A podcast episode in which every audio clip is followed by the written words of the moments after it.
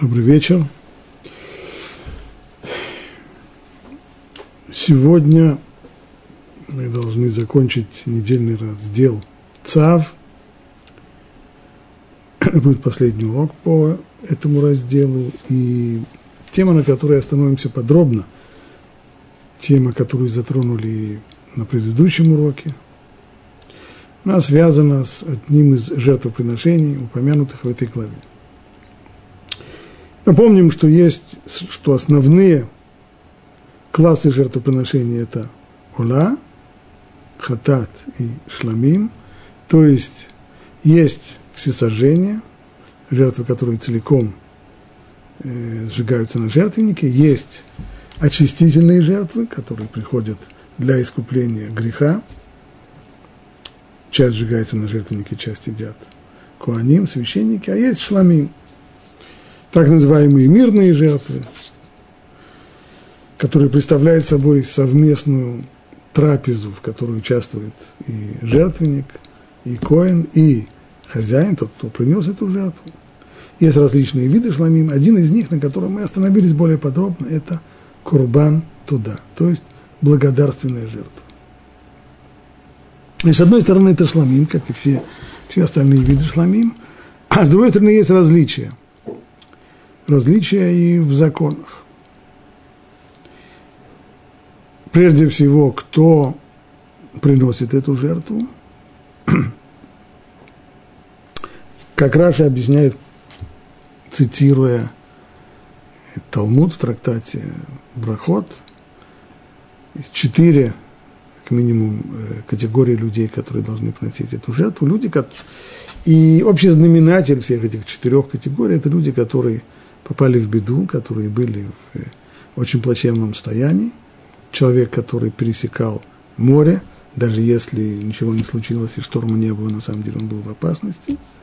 Человек, который пересек пустыню и, слава Богу, добрался до, до населенных пунктов. Человек, который был в заключении и освободился, вышел на свободу.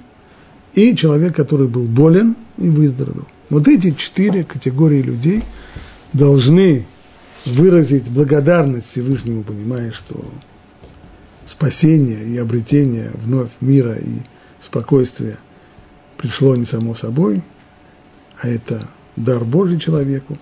И принесение этой жертвы должно выразить понимание этого. Законы, которые выделяют благодарственную жертву, во-первых, сокращается время, в которое можно есть эту жертву. Вообще у всех жертвоприношений есть лимит времени, в который можно ее мясо есть. И как только этот лимит исчерпан, то оставшееся мясо становится нотар, оставшееся мясо его есть нельзя.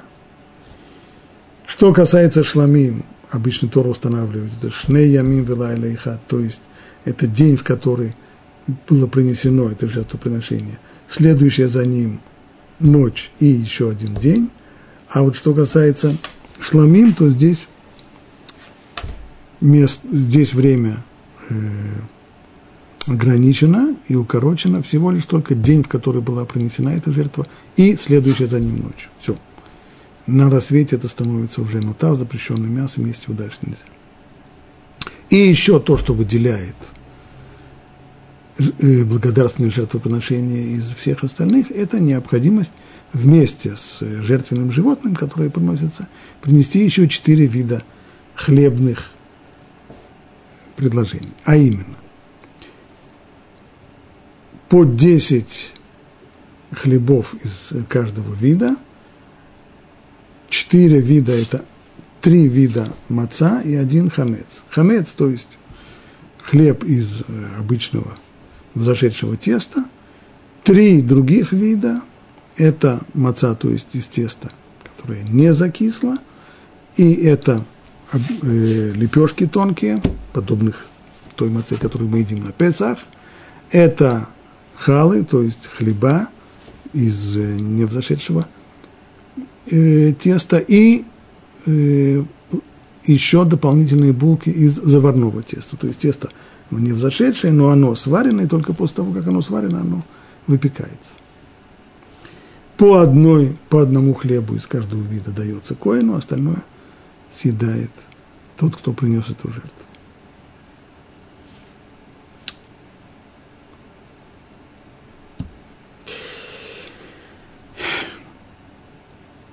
Хотелось бы немножко углубиться в вопрос э, вообще понимания благодарности. И, может быть, это понимание приблизит нас и к пониманию определенных деталей этого жертвоприношения.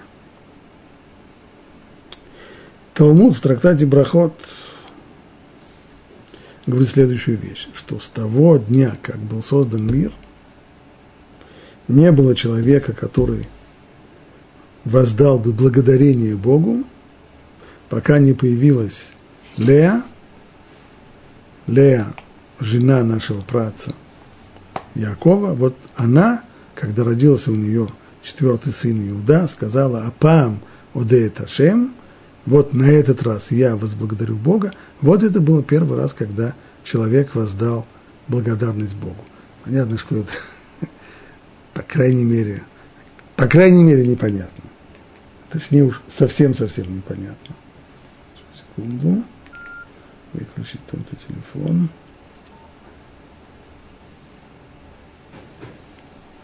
Что, э, не было до того времени, со времен Адама, через всех его потомков. Ноах, который пережил потоп и вышел живым, когда в иллюминатор своего ковчега мог видеть, как погибало все остальное человечество. Авраам, Ицхак, а они что, не благодарили Бога? Как можно такое сказать? Что пока слова действительно «Апа мудей дашем» на этот раз «Я возблагодарю Бога», они вот в такой, в такой форме упоминаются в Торе впервые. Ну, понятно же, что это только упоминание, но, но разве можно сказать, что не было до сих пор никого, кто благодарил Бога?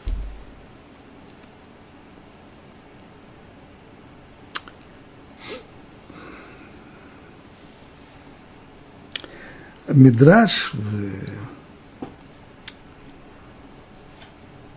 приводит такое, такую притчу.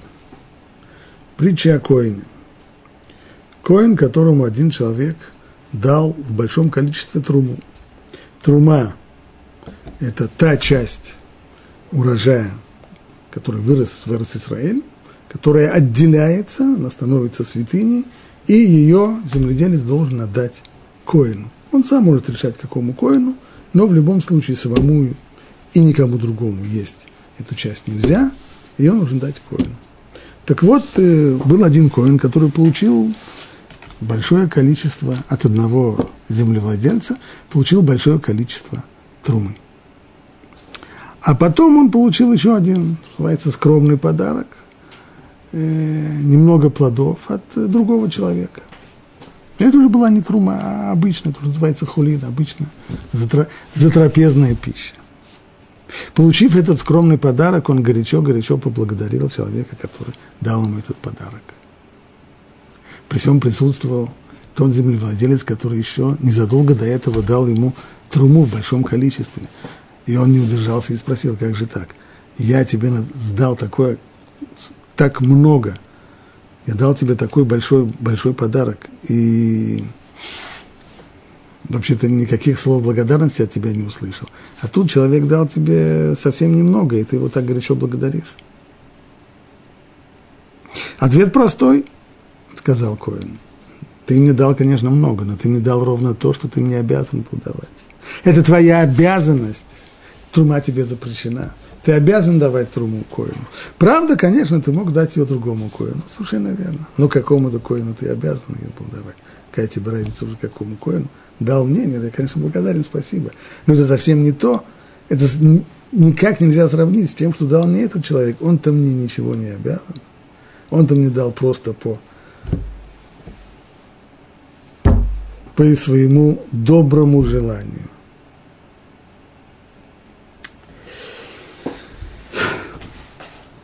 Мидраж этот наводит нас на мысль о том, что Что такое настоящая благодарность? Когда она возникает? Что для нее необходимо?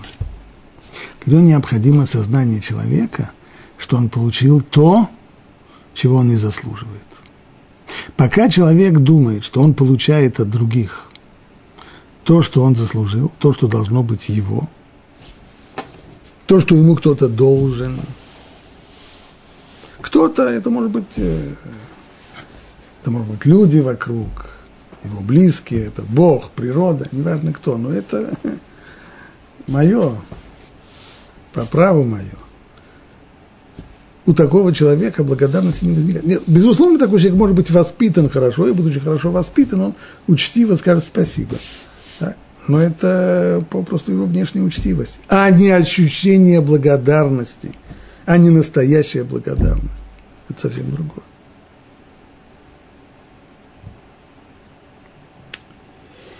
Если так, то мы сможем может быть, понять то, что говорят мудрецы в Талмуде.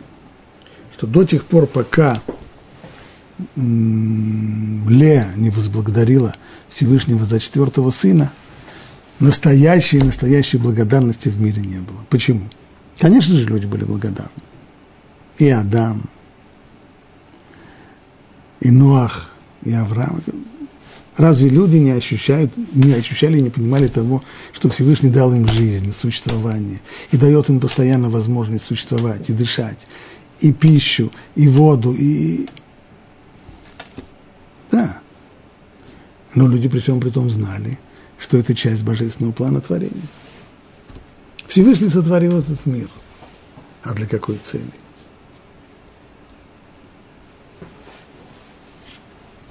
мы никогда не сможем дать ответ на вопрос, для чего Всевышнему был мир.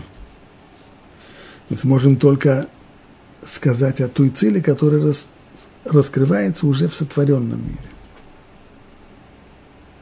А в сотворенном мире, как объясняет это Рамхаль, и в Дарахашем, и в Месилат Шарим, Всевышний, поскольку ему самому ничего не нужно, то он создал этот мир для того, чтобы давать благо другим. Вот это та цель, которая скрывается в творении. Замечательно. Но если эта цель, с того момента, как Всевышний поставил перед собой эту цель,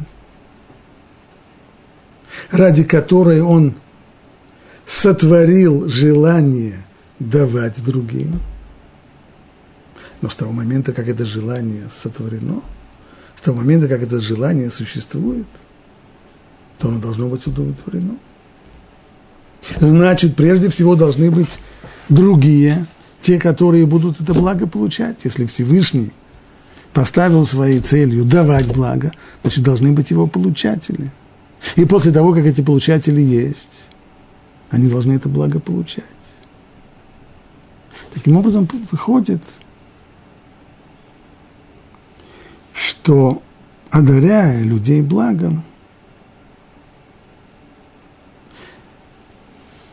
Всевышний тем самым удовлетворяет созданное и запущенное им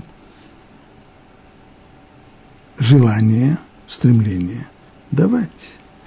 Это не то, что у него есть это стремление изначальное для того, чтобы его удовлетворить, он создает мир. Нет, еще раз нужно, как говорится, ни в коем случае. Это жуткая ересь так считать. Всевышний он абсолютно самодостаточный. Но если он поставил своей целью создать мир для того, чтобы одарять благом, то уже внутри мира, уже когда мир создан, то в нем действует это стремление давать благо. А мы, люди, получая это благо, то мы тем самым помогаем Всевышнему удовлетворять это стремление и помогаем ему реализовать тот план, ту цель, ради которой мир создан. Если мы это понимаем, и это действительно правильное понимание, то трудно ощутить здесь, что мы получаем то, что, что мы получаем незаслуженно. Заслуженно, незаслуженно вопрос не о заслугах. Имеется в виду, что Но ведь для реализации плана творения нужно же, чтобы мы существовали и мы получали. Поэтому вот это вот понимание того, что получение нами блага, оно является частью вселенского плана сотворения мира, она-то и мешала ощущению полного, полного, вот этой вот полной, абсолютной благодарности, смысл которой именно в том, что человек ощущает, что он получает то, что не заслужил совсем. У Леи так было. С точки зрения плана творения, в мире должен был появиться еврейский народ. Он должен был произойти от Якова. Яков должен был жениться на четырех женах. Если так, то вроде справедливость говорит, что каждая из жен должна была принять участие в создании еврейского народа. Простая арифметика, 12 сыновей делим на четырех жен, получается по три каждый. С самого начала Яков женился на Лей. Она родила ему один, одного за другим, трех сыновей. Рувен, Шимон и Леви. И вот неожиданно для себя она рожает еще одного, четвертого сына. Да, этот сын, он необходим в плане творения, да, безусловно, конечно. Но ведь с точки зрения плана творения совершенно нет никакой разницы, от кого он произойдет. От кого из жен. Четыре жены у Якова. Любая из них могла родить его. Более того, было бы даже, пожалуй, более справедливо и более как-то как красиво если бы у всех было поровну. Здесь она хапам одеет Ашем. На этот раз я поблагодарю Бога. На этот раз имеется в виду, что здесь я получила то, что никак не должна была получать. Оно, это, это, оно, оно никак не мое, оно никак не заслужено. Вот это вот ощущение получения того, на что ты совершенно не имеешь ни прав, ни, ни, ни, ни, ни, ни заслуг, что это чисто даром, совершенно, совершенно, совершенно даром. Вот это вот ощущение настоящее и выразила Лея, назвав своего сына Егуда. И, и имя это, оно выражает точно. Корень Худа, он означает две вещи. Первое – признание, второе – благодарность. В русском языке они добавляют друг друга. Мы говорим, я вам очень признателен, то есть я признаю, что вы мне сделали благо. Я признаю, что я его ничем не заслужил. И поэтому я выражаю вам свою благодарность, признательность. Иуда, признание, признание того, что действительно не заслужил – и отсюда благодарность. Так говорят наши мудрецы.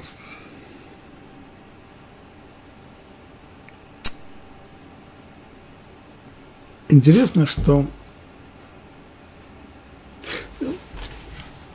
может быть, зададим такой вопрос. Нам, для нас, быть благодарными, это естественно, есть у нас такое желание выражать свою благодарность, или наоборот, нам это трудно –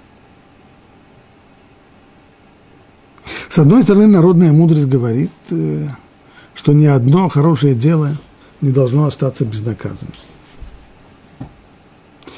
Значит, вместо того, чтобы благодарить людей, которые делают нам добро, мы стараемся нередко еще делать им гадость.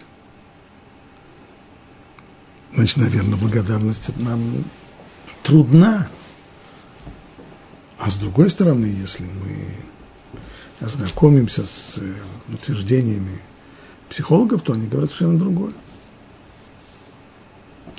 Например, э, утверждается, что человек не любит быть э, в долгу, и поэтому в тот момент, когда он ощущает, что ему кто-то сделал какое-то благо, то он тут же, вполне естественно, что он захочет воздать благом. Это вроде бы естественно. На этом строятся, например, тактики э, убеждения людей. Вот, например, описывается следующая, следующая тактика. Представим себе, к человеку приходит какой-то общественный деятель и говорит ему, знаете, в нашем районе здесь произошло несчастье, есть один человек, который тяжело болен, он лежит в больнице, и он совсем плох, и некому его навещать, поэтому мы вот решили, что мы будем по очереди все его навещать, и каждый должен просидеть у него по, по графику 4-4,5 часа. Вот э, я вас тоже запишу, да. У человека ёкает сердце, 4,5 часа сидеть в больнице, ой, вы знаете, нет, я, я очень занят, я не... Ну, хорошо, говорит общественный деятель, ладно, тогда э, дежурить вы не будете, ну, тогда, по крайней мере, поможи, помогите деньгами. 200 шекелей вы нам дадите? Да-да, конечно, возьмите, пожалуйста, пожалуйста. Замечательно. А если бы человек, этот общественный деятель, сразу с самого начала подъехал к нашему герою и попросил бы у него 200 шекелей на помощь? Потом человек сказал 200 шекелей, знаете, мне сейчас немножко... 50 я вам дам, хорошо? А почему же он сейчас умел его раскрутить на 200? Очень просто. Сначала он наехал на него с жутким требованием. Да? Иди и дежурь в больнице у чужого человека 4,5 часа. А когда он потом ему от этого требования отказался и простил ему это, то у человека возникло желание отблагодарить его. И таким образом он дал куда больше, чем дал делали даже психологи э, такие опыты, брали, скажем, две группы людей, с, с которыми работал там, агент по продажам или страховой агент. Он должен был убеждать людей э, купить у него страховую полису или еще что-то. В одной группе людей он э, просто их убеждал, а в другой группе он еще бегал людям за Кока-Колой. И если, если сравнивать по процентам, где ему удалось больше – больше продать э, этих самых своих там товаров или страховых полюсов, получалось вот даже такая элементарная вещь, что он сбегал людям за Кока-Колой, у людей возникает больше желания ему ответить. Значит, получается, что вроде у нас есть такое желание благо, быть благодарными. Но на самом деле это не желание благодарить на самом деле это упорное нежелание ощущать себя обязанным кому-то. Мы не любим ощущать, что кто-то в результате того, что кто-то нам сделал какое-то благо или добро, ощущать себя обязанными ему. Это, это для нас ужасно, это мы не выносим. Возможность избавиться от такого неприятного ощущения – она не единственная, а есть несколько возможностей. Одна возможность – это воздать благом за благо. Да? И тем самым мы снимаем это ощущение того, что э, мы кому-то что-то должны. Все, я, ему, я его благодарил, я ему уже ничего не, не должен, все хорошо. А есть другой способ. Это решить, что на самом деле ничего хорошего он мне не дал. А если и дал что-то хорошее, то только потому, что был обязан дать. Как тот самый Коин сказал человеку, да, конечно, ты мне дал кучу-кучу, ты мне дал жутко много зерна. Но какого зерна? Труму ты мне дал, которую ты должен был мне давать. И тем самым, тем самым мы гасим у себя это ощущение э, того, что мы как бы обязаны, мы ничего не обязаны, а что он мне дал? Он мне дал то, что ему полагается давать. И вот это самое стремление принизить понимание того, что другой нам дал, для того, чтобы не чувствовать себя обязанными ему, оно и лежит в основе того, о чем мы говорили раньше. Почему говорят мудрецы, что до тех пор, пока не пришла Лея, никто по-настоящему Бога не благодарил? Конечно, благодарили. Безусловно, была благодарность. Но к ней примешивалось немножко ощущение того, что да, конечно, Всевышний нас создал, кормит, поет и прочее. Но ведь это же часть плана его творения. Ведь он же нас создал для какой-то цели. И мы своим существом и жизнью мы реализуем эту цель его, значит, э, даже если немного этого ощущения примешивается, то это уже не та самая благодарность, которую выразила Лея. У Лея была благодарность чистейшая. Ни на копеечку, ни на сколько там не было осознания того, что кто-то ей что-то должен. Нисколько. Абсолютно ничего. И вот это настоящая благодарность. А есть еще одна притча, которую приводит э, Ховот Альвавот. Он говорит о человеке, благодетель, хасид, благочестивый человек,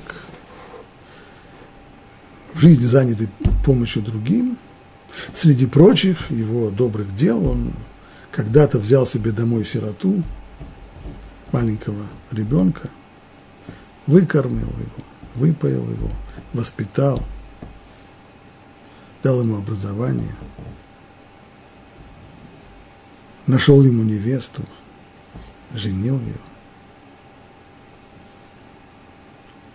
А еще был другой случай, когда тот же самый благодетельный человек узнал, что в его городе находится в заключении какой-то человек, которого посадили, ни за что, ни про что пытаются ему, шьют ему дело.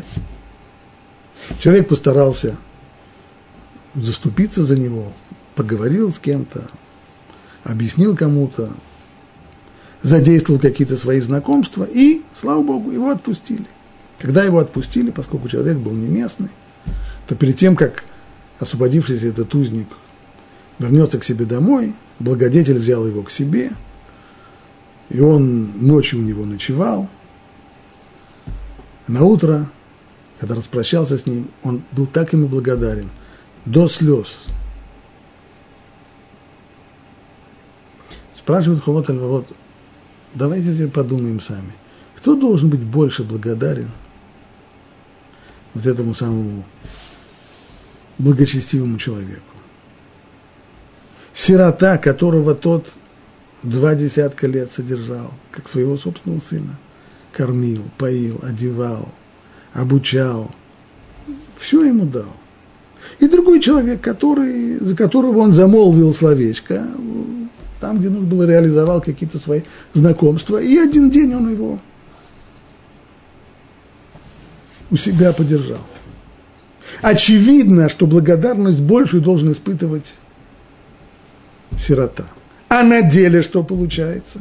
А на деле все мы прекрасно понимаем, что получается наоборот. Что тот, кто больше благодарил, этого благочестивого человека был освобожденный им заключенный. Почему? Ведь он получил на самом деле меньше. И здесь уже мы не можем это объяснить тем, то есть, тем самым, той притчей, которую говорят мудрецы в Мидраше, Коэн с трумой. Он не был не обязан ни тому, ни другому. Никому ничего не был обязан. В чем же дело? Здесь выступает вторая проблема, а именно, поскольку сирота получал это благо, он получил его действительно даром, но он получал его день за днем, день за днем, день за днем. Он к нему привык и воспринимает его как само собой разумеющееся, как положенное. На самом деле ему ничего не положено.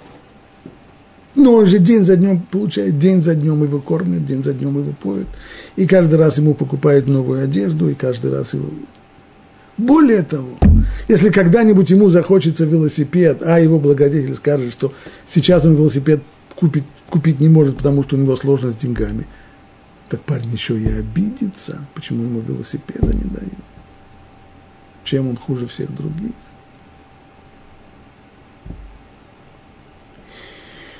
Вот эта проблема серьезнейшая, которая мешает нам чувствовать благодарность и благодарить, когда даже то, что на самом деле мы не заслужили, то, что нам никто вообще не обязан давать, мы воспринимаем это как, как естественно.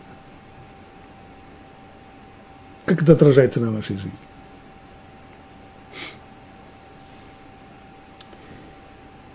Когда-то я читал очень интересную книгу – книгу написал один израильский молодой тогда психолог. Я уже не помню его имя.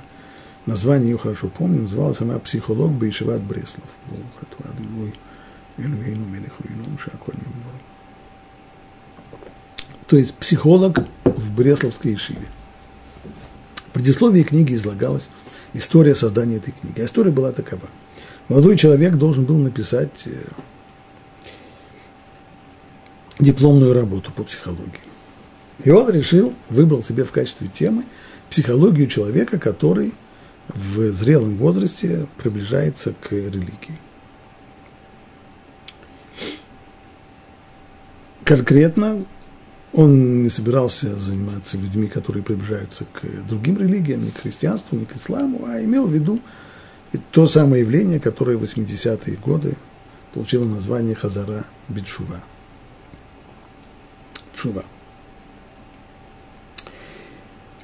Шува. Человек, который собирается делать такую дипломную работу, понятно, что для начала надо было бы изучить существующую литературу, прежде чем э, заниматься какими-то исследованием. Ну, литература-то не оказалась, потому что вся литература, которая была написана, она как раз была написана о людях, которые приходят к христианству.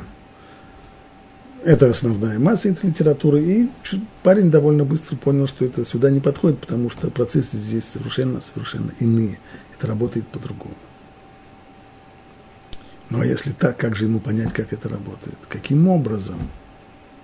Как происходит изменение личности человека? Как происходит реорганизация, перестройка человеческой личности. А шува означает именно пристройка личности.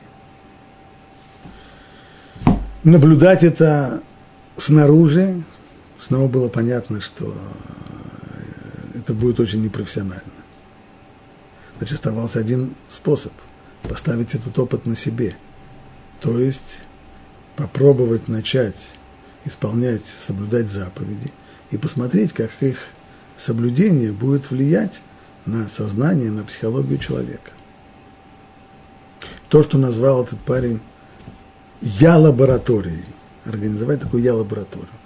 Это был вроде бы правильный выход, но он тут же понял, что, скорее всего, и здесь ничего не получится, а именно, потому что если он действительно серьезно будет этим заниматься, кончится тем, что он, он действительно сделает шуву, он э, перестроит свою личность настолько, что в какой-то момент ему весь этот, э, вся эта дипломная работа перестанет быть интересной. И то, что ему будет интересно, это продолжать уже образ жизни по Торе, а не, а не свое исследование.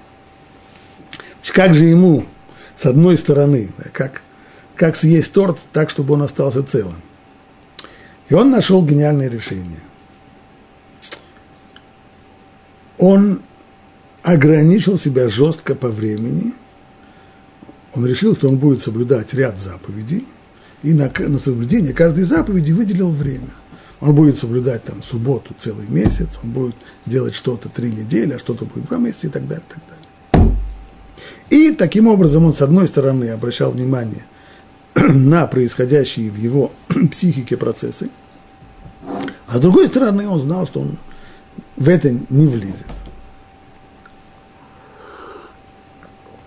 среди заповедей, среди вот этих э, моментов э, образа жизни, один из них был Тилат Ядаем, потом соблюдение субботы, а третий был, как он назвал это Леварех Велеодот, то есть благословлять и благодарить. Произнесение благословений, произнесение благодарных молитв. И он стал, стал на практике это делать.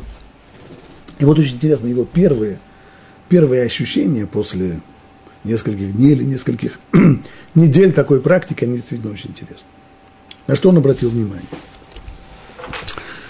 Что жизнь раскрылась перед ним совершенно иначе. Потому что если раньше человек все обычное, ежедневное, включая, безусловно, положительные вещи, как то – тихий прохладный вечер в Иерусалиме после жары, как то разговор с женой, как то совместный обед с другом, прогулка, машина, которая плавно едет по, по шоссе все эти вещи воспринимались как, как само собой разумеющиеся. Когда человек вообще это замечал, только когда что-то отказывало, когда вместо задушевной беседы с женой возникал, возникала ссора. Здесь сразу начинался негатив, отрицательные эмоции. Когда машина вместо того, чтобы завестись утром, чихала, кашляла и не заводилась. Здесь человек ее проклинал, как это там было в этом самом фильме, «Будь проклят день, когда я сел за руль этого, за баранку этого драндулета». Когда, как, когда человек звонит и пытается дозвониться до своей матери, она не подходит к телефону и так далее, и так далее. Получается, что человек в основном концентрирует свое внимание на негативе. Тогда, когда не получается, тогда, когда плохо. Потому что он привык, что все как тот самый сирота из, из книги Ховот Альвавод. Он привык к тому, что он все получает. Он привык к тому, что все нормально. И все нормально, нормально. Он не реагирует на это. Он не чувствует необходимость благодарить. Когда он замечает что-то вокруг себя, когда ненормально идет. Когда негатив идет. И так вся жизнь становится. В основном сборищем негативных впечатлений. А что делает эта практика благодарности? Это умение остановиться и почувствовать благодарность за те самые элементарные, ежедневные, постоянные вещи, которые нас окружают. Человек пришел голодным, нашел в холодильнике еду – остановился и сказал браху, выразив благодарность Богу, который позаботился о том, что у него есть, что есть.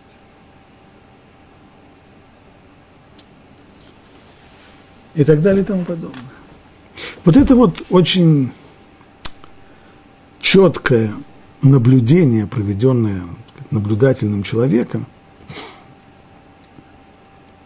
оно и вскрывает вот ту механику, тот механизм, почему на самом деле, каким образом нам удается бороться со своим этим самым естественным ощущением того, что мы обязаны. Мы просто не замечаем того, что творится вокруг нас.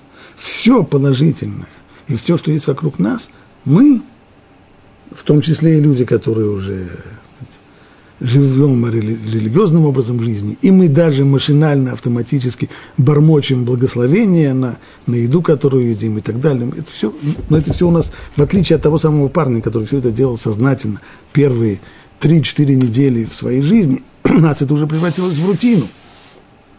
И мы тоже воспринимаем это все как само собой разумеющееся. И поэтому жизнь становится блеклой, серой и бесцветной.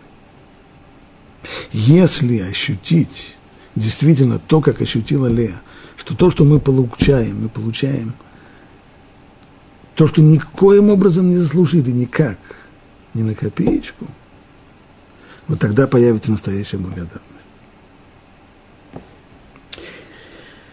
Попробуем еще чуть-чуть углубить этот вопрос.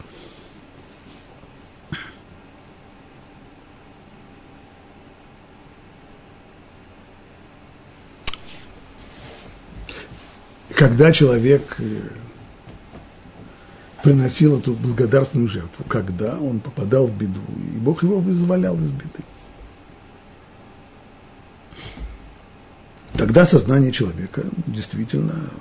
То есть то, что Всевышний его до сих пор десятки лет кормил, поил, держал его, человек не, не замечает. Но когда он был в беде, и Бог его вызволил из беды, вот здесь есть достаточно сознания того, чтобы благодарить. Но ведь если мы верим в Бога, то мы на самом деле должны были посмотреть на все это иначе. Я помню историю, которую любил рассказывать один из пионеров Шувы, из пионеров приближения евреев к Торе, Рабноях Вайнберг, Зехер Цадик Леврохи, руководитель Ишивы Эшатора. Он рассказывал о том, что он выступал в одном э, кампусе одного, в кампусе одного из американских университетов, говорил со студентами. И после лекции к нему подошел один парень, ну, как, как выглядели студенты конца 70-х годов, длинноволосыми, длинноволосые, одеты в лохмотья, и сказал ему раба, я не очень понял то, что вы говорили немножко. Но вообще-то я должен сказать вам, что я в Бога верю. Спросил его Рафной Хвайнберг, а почему на основе чего ты веришь в Бога? Ну, вы знаете, у меня в жизни произошел такой случай, сказал студент, что ну вот судите сами. Поздной ночью это было. Я гнал на своем мотоцикле по пустынному хайвею на большой скорости. И вдруг на повороте я вижу, что прямо на меня несется здоровеннейший грузовик. Он несется по моей стороне. Почему, я не знаю. Он должен был ехать по, по противоположной стороне, но он несется, то, то, то ли он был пьяный, то ли он был накачавшийся, не знаю, но он едет прямо на меня. Увернуться уже возможности нету, потому что узкая дорога, бетонные бортики с обеих сторон. Что остается делать? Только одну вещь я успел подумать. Что мне лучше, влететь в него лбом или свернуть руль и влететь в э, бетонный бортик? Я так решил, что сила столкновения, когда есть лобовое столкновение, то сила намного больше, поэтому лучше мне врезаться в бортик. Я резко свернул руль, и вы представляете, рабы, там, в том самом месте, у бортика оказались сложенные покрышки, резиновые. Я на всей силе врезался в эти покрышки, меня отбросило назад, я вылетел из седла своего мотоцикла, перелетел через грузовик, шлепнулся на дорогу. Конечно, без травмы не обошлось, довольно сильно побился, но я остался жив. А теперь, рабы, скажите, пожалуйста, ну кто положил там эти самые покрышки резиновые в том самом месте, где я врезался в борт? Сказал Рыбной, да, ты прав, конечно. Это только Всевышний, только Творец мира положил их там. У меня к тебе только один вопрос. А кто послал тебе этот самый грузовик навстречу?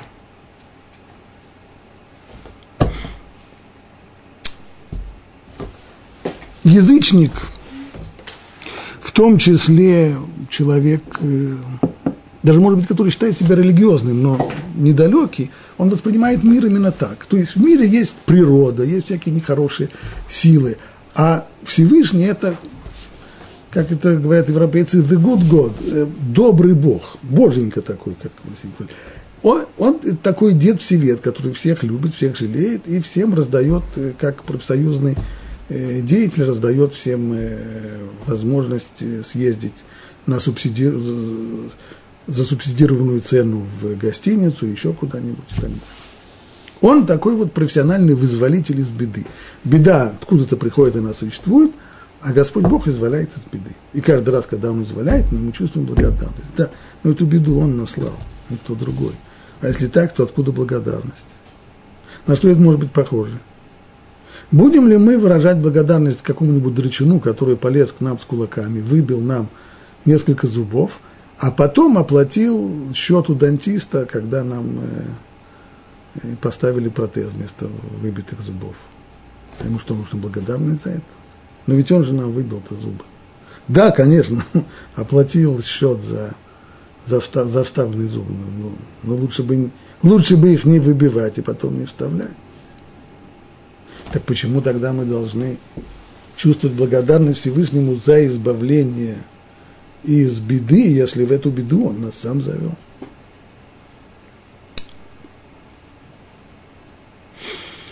Ответ он вот какой, что пример, который я привел, он неправильный. А именно пример с драчуном, который сначала выбил нам зубы, а потом готов заплатить за протезы, неправильный пример. Более правильный пример будет с зубным врачом, который обнаруживает у нас больной зуб. Зуб гнилой. И не только что он болит. Многие люди готовы смириться с зубной болью, потому что они жутко боятся идти к зубному врачу. Но и врач видит, что если сейчас этот зуб – не вырвать, то кончится это воспалением, вся, вся челюсть воспалится. а тогда уж совсем плохо. И врач, причиняя нам боль серьезную, настоящую, вырывает этот зуб, а потом вставляет вместо него другой.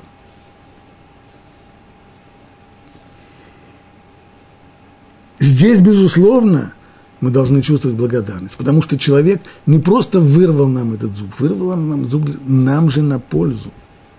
Это не просто он нам выбил зуб, как тот самый драчун, а потом позаботился о том, чтобы вставили вместо него другой зуб. Нет. И то, что вырвал-то этот зуб, это нам на пользу, иначе нам было бы хуже, мы бы заработали вообще бы воспаление всей челюсти. То же самое с нашими бедами. Беды не приходят сами. Беды – это, как это называлось, не стихийное бедствие и не случайное. Если беды приходят, то, скорее всего, мы их заслужили. Мы своим неправильным поведением заслужили того, что Всевышний посылает нам беды. Некоторые беды приходят для того, чтобы нас встряхнуть, чтобы мы обратили внимание на, на то, что происходит, на то, как мы себя ведем. Это, как Рамхаль называет их в Дерахашем, это страдание пробуждения. Это беда, которая приходит для того, чтобы пробудить. Другие беды могут приходить для того, чтобы искупать, искупить какие-то какие грехи. Не будем сейчас входить в детали, но, по крайней мере, очевидно, что просто так сами по себе беды не приходят. И в большей части случаев мы эти беды заслужили. Не обязательно как наказание – это может быть как предупреждение, как искупление. Но это наша работа. Беду мы заслужили. Избавление от беды не заслужили. То есть Всевышний избавляет нас от тех самых бед и от тех страданий, которые мы сами заслужили, и мы сами виноваты. Если мы понимаем, и еще раз возвращаюсь к тому, что говорят мудрецы, что по-настоящему настоящая благодарность – это благодарность, которую выразила Лея. Почему? Да потому что она выразила благодарность, понимая, что она получила то, чего никак не заслужила. Что человек получил? Избавление от беды? Не, не только. Вот это вот ощущение того, что он даром получил незаслуженное избавление от беды, оно по-настоящему возможно, если ему предшествует другое понимание, что беду мы таки да заслужили, избавление нет, а беду заслужили. И от этой заслуженной беды Всевышний нас избавляет незаслуженно. Что с точки зрения жесткого порядка управления мира, если мы заслужили беду, то мы должны ее...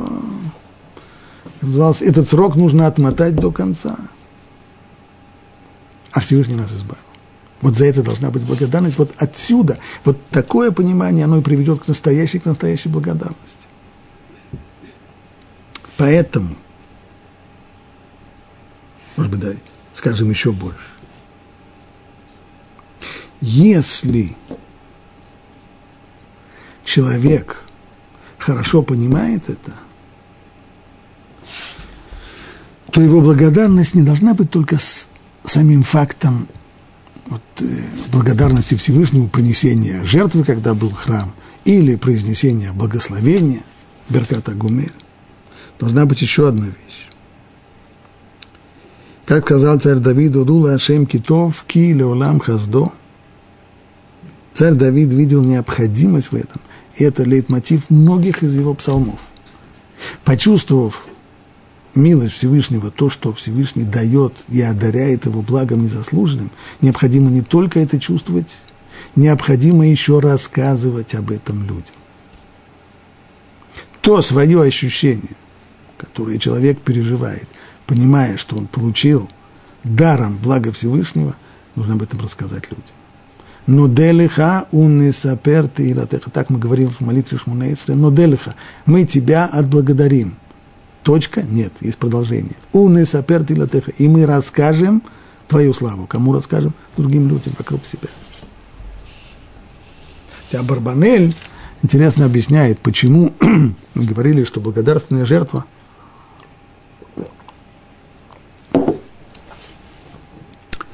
и время, лимит времени, в который ее нужно съесть, укорочен по, по отношению к другим шламим.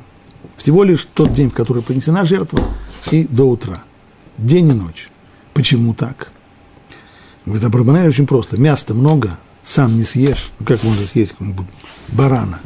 Значит, что человеку придется делать? Ему придется приглашать других людей себе за стол. Спросите про его Рабиновича, а что, вокруг чего? Маме себя лами себя, как говорится, вокруг чего застолье. А, и тут он расскажет, что на самом деле это благодарственная жертва, потому что он был в беде, потому что так произошло. И это благодарственная жертва. Тем самым Тура хочет, чтобы как можно больше людей слышали об этом. Как можно больше людей услышали сам рассказ о и о беде, и о спасении, и тем самым стали соучастниками благодарности.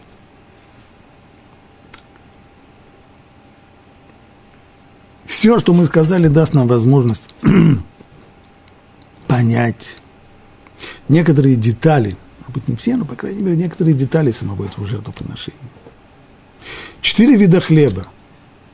Обычно все, как говорит Талмуд, коля миноход баот хамец, все хлебные жертвоприношения в храме, они все маца. Хамец в них исключается. Хамец – это символ, мы знаем, яйцерара. Символ наклонности человека, нехорошей козлу. Когда приносится благодарственная жертва, то есть 40 хлебов – 10 должны быть хамец. Почему? Яйцерара должен присутствовать во всей этой истории. Почему? Потому что мы знаем, что все началось с беды. А беда почему пришла? Я приношу сейчас благодарственную жертву за избавление от беды. А беда откуда взялась? А беда взялась из моих грехов. Кто помог мне эти грехи совершать? Яйцерара. Необходимо, нельзя отрывать саму благодарность от сознания того, что беду-то я заслужил сам. А уже три вида мацы, они выражают разные аспекты благодарности уже самой. В том числе и необходимость, как, чтобы другие тоже приняли в этом участие.